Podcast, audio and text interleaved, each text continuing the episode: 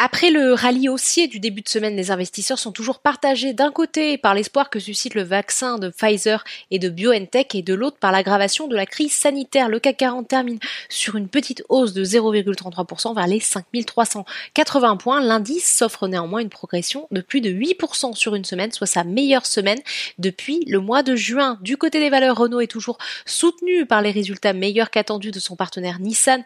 Le constructeur automobile bénéficie également d'un relèvement de Objectif de cours de Kepler-Chevreux qui passe à 30 euros contre 25. Le titre gagne 5,74% en séance et c'est tout le secteur qui en bénéficie. Peugeot plus 1,41%, Plasticonium plus 1,99%. Engie s'offre la deuxième place de l'indice plus 3,19%.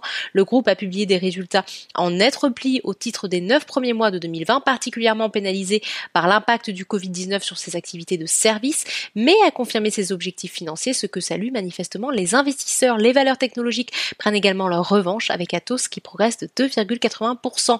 Dans l'actualité également, Unibail Rodamco Westfield poursuit son ascension et ce malgré la dégradation de sa note successivement par S&P Global et par Moody's. Le titre gagne plus de 43% en une semaine. Le groupe hôtelier Accor qui a lui aussi bien, bénéficié de la rotation sectorielle des derniers jours voit sa note de crédit dégradée à BB+, avec une perspective négative par Fitch. Le titre progresse plus modestement aujourd'hui mais s'offre un rebond de presque 22 22% en une semaine. Airbus aussi toujours bien orienté, porté par un relèvement de recommandation de JP Morgan qui passe de neutre à sous-pondéré et relève son objectif de cours à 75 euros contre 46,50 euros.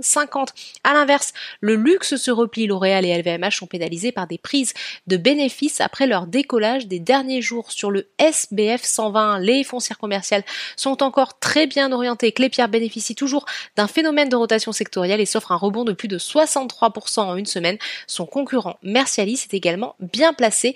Les parapétrolières CGG et Valorec profitent toujours du rebond, elles aussi du pétrole qui grimpe de plus de 8% sur la semaine pour le baril de Brent. A contrario, Genfit qui publiera son chiffre d'affaires lundi chute outre-Atlantique. Les opérateurs s'inquiètent de la résurgence du Covid-19 qui contraint de nombreuses villes à prendre des mesures de restriction sanitaire. Néanmoins, au moment de la clôture parisienne, les trois indices de la bourse de New York évoluent dans le vert, tirés par les résultats de Disney et de Cisco. Voilà, c'est tout pour ce soir. N'oubliez pas, toute l'actualité économique et financière est sur Boursorama.